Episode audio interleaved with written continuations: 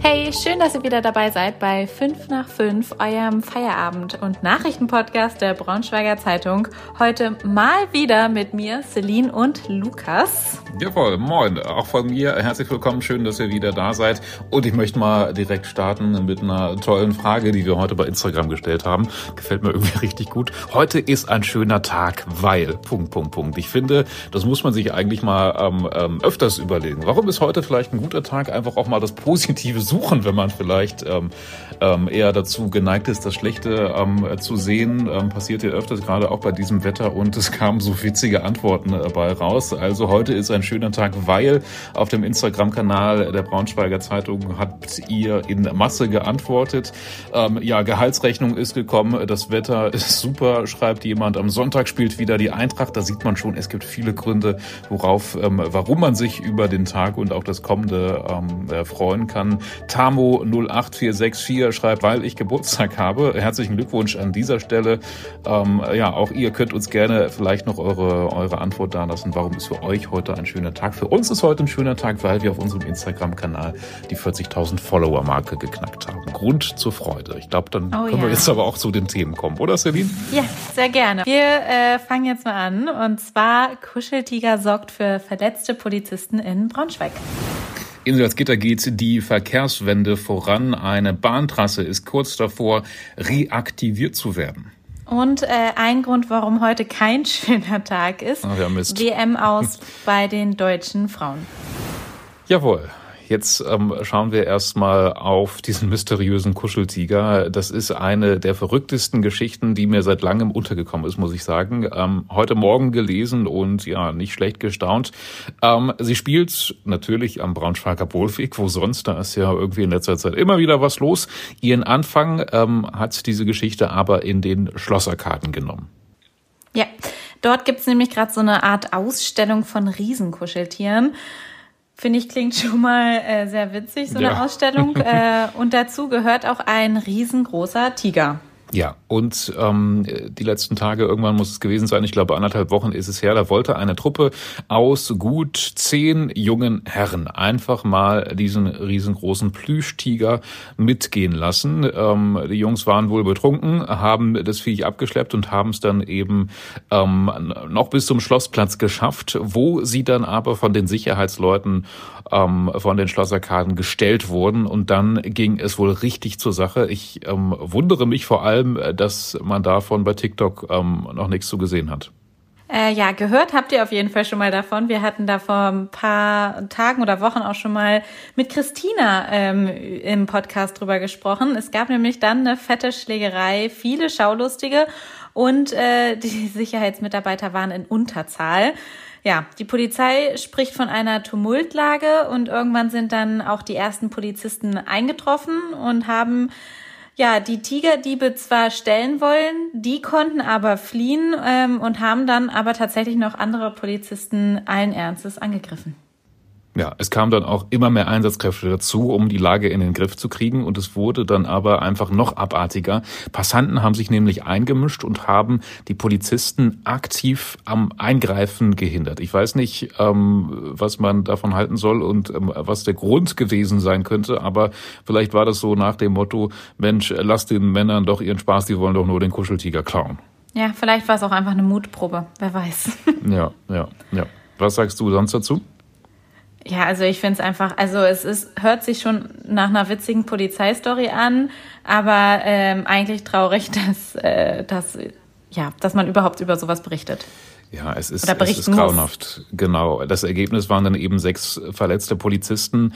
Ähm, eine Polizistin hat einfach mal einen Faustschlag ins Gesicht bekommen und war dann dienstunfähig danach. Ähm, vier Räuber wurden in Gewahrsam genommen. Das sind Leute aus Gifhorn und Salzgitter gewesen. Die restlichen sind dann aber entkommen. Und bemerkenswert ist eben auch, was die Polizei hinter diesem Vorfall, ähm, ähm hinterher zu diesem Vorfall sagt. Ich zitiere das mal. Was uns daran beschäftigt, das sind nicht bloß die Verletzten der Polizei, was ja schlimm genug ist, sondern was der Vorfall über das Bild der Polizei bei den Menschen aussagt. Ja, also ich finde es krass, dass die Menschen ähm, sogar, also dass die die Polizeiarbeit verhindert haben. Ähm, man mag ja eigentlich denken, dass man denkt, dass die Polizei ähm, eigentlich immer für äh, Ordnung sorgt und dass man eigentlich froh ist, wenn die eingreift und dann auch relativ schnell am Start ist. Aber ja, genau, da, da ja. scheint vor allem dieser Respekt ähm, ja. verschwunden worden zu sein. Ähm, gute Nachricht zum Schluss immerhin: der der Plüschtiger ist ähm, gerettet quasi und sitzt jetzt wieder doppelt gesichert an seinem Platz irgendwo in den Schlossarkaden. Ja, und es tut mir leid, irgendwie haben wir jetzt schon wieder so eine blöde Nachricht aus Braunschweig, ähm, die irgendwie für Frust sorgt, wo wir eigentlich ja ähm, mit guter Laune in den Podcast starten wollten. Heute ist ein guter Tag, weil irgendwie kämpfen da, wir da jetzt wieder gegen an. Ähm, eine Geschichte, die schon gestern auf braunschweigerzeitung.de stand, aber wir müssen heute trotzdem noch mal ganz kurz drüber sprechen, Celine.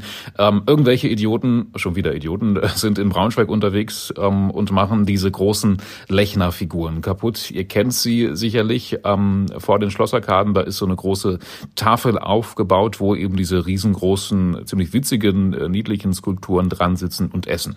Ja, ich habe die letztens bei unserem Kollegen äh, Philipp Engel auch auf dem Instagram-Account äh, gesehen. Da hat er so ein paar witzige Bilder mit den Figuren gemacht. Aber es gibt ja, auch an cool. ganz vielen anderen Orten äh, aufgestellte Lechner-Figuren. Äh, und manche wurden jetzt halt schon echt zerstört. Äh, Beine wurden abgesägt, Figuren aus der Verankerung gerissen. Äh, also echt dämlicher äh, Vandalismus. Aber was, äh, ja, was will man dazu sagen? Ja, genau, das ist, das ist die Frage. Ne? Ähm, natürlich lässt man sich davon immer leicht catchen und reagiert mit Frust und ärgert sich einfach wahnsinnig über ähm, äh, solche Idioten, äh, wenn ich das so sagen darf, äh, die das ähm, zu verantworten haben. Andererseits muss man vielleicht aber auch ähm, ganz nüchtern sagen, dass man damit hätte rechnen müssen. Ne? Also wenn man irgendwie was ähm, Schickes, Teures auf die Straße stellt, dann kommt immer, immer irgendwer, der das ähm, kaputt machen möchte. Und ja, so, so ist es halt in der Welt, in der wir leben. Also muss man sich vielleicht einfach ähm, mit abfinden. Naja, und irgendwie ähm, haben es ja trotzdem, also egal ob Vandalismus oder nicht, und äh, äh, Kompliment Komplimente bestaunen oder was auch immer. Die Lechner-Figuren schaffen es ja trotzdem irgendwie immer in den Schlagzeilen zu bleiben. Also das haben die Künstlerinnen schon mal geschafft zumindest. Ähm, und jetzt haben sie ja auch eine Belohnung für Hinweise ausgesetzt. Alle Infos ähm, zum Zustand der Kunstwerke und alle Infos zur Belohnung äh, findet ihr bei uns. Den Link gibt's in den Show Notes. Ja, irgendwer muss es ja gesehen haben.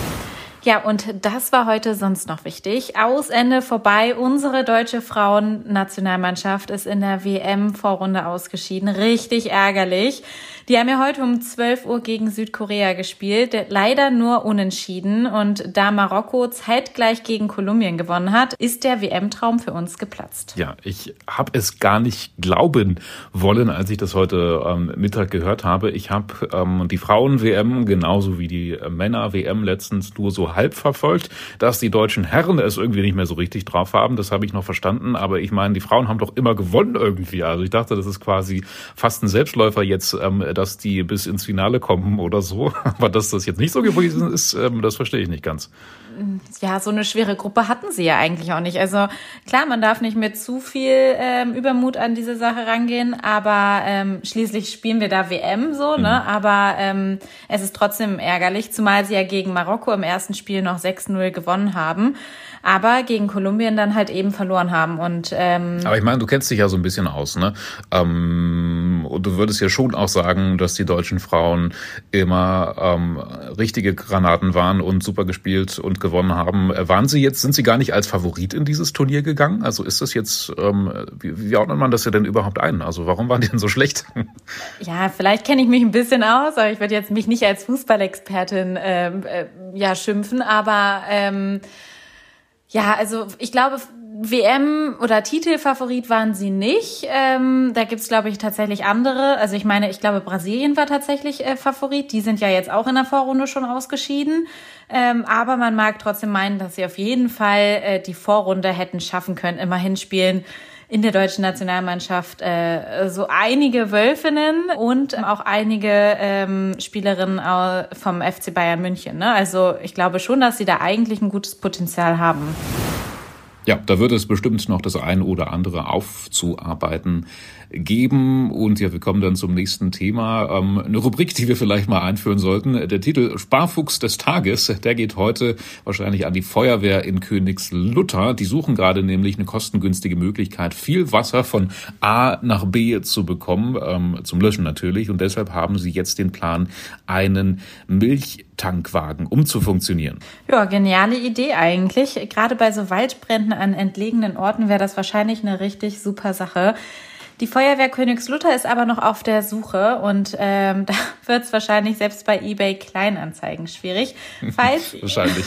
falls ihr also jemanden kennt, der jemanden kennt, ihr kennt das ganze Spiel, wo man einen günstigen Milchtankwagen äh, findet, meldet euch mal bei der Feuerwehr Königslutter oder bei uns, wir vermitteln dann. Ja, in Helmstedt auf dem Lande wird bestimmt irgendwo einer rumstehen, denke ich mal. Jawohl, wenn alles glatt läuft, dann verkehrt, fährt in ein paar Jahren schon die Regiobahn 44 zwischen Salzgitter-Lebenstedt und Lichtenberg. Und das ist echt eine ziemlich tolle Nachricht, wie ich finde. Ein wirklich wichtiger Schritt, um die Öffis halt zu stärken. Bahntrassen zu reaktivieren, ist eine super Sache. Ähm, aktuell müssen die Menschen aus Lichtenberg nämlich erst mit dem Bus zum Bahnhof ähm, Lebenstedt fahren. Das ist ziemlich stressig und kompliziert. Ähm, jetzt könnte es bald einfacher gehen. Ja, hoffentlich. Ähm, der SPD-Landtagsabgeordnete Stefan Klein sieht da allerdings noch so ein Problem, und zwar die Personalnot. Da die Teilstrecke von Salzgitter-Lebenstedt nach Salzgitter-Lichtenberg und zurück nun reaktiviert wird, können mehr Menschen zwar das Angebot wahrnehmen, aber ähm, ja, Problem ist, dass das Personal noch fehlt. Und das wird halt dringend benötigt, wenn es engere Taktung und auch ergänzende Strecken geben soll.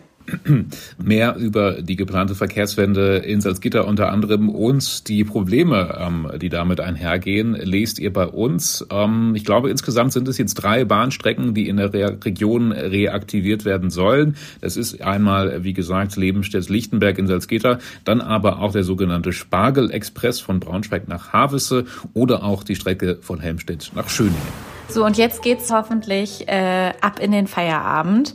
Falls ihr noch äh, Fragen, Kritik, Anmerkungen oder sonst was habt, schreibt uns gern eine Mail an 5 nach 5 at funkemedien.de oder schreibt uns per WhatsApp. Die Nummer findet ihr wie gewohnt in den Show Notes. Und jetzt habt alle einen ganz tollen Abend. Bis dann. Tschüssi. Ciao.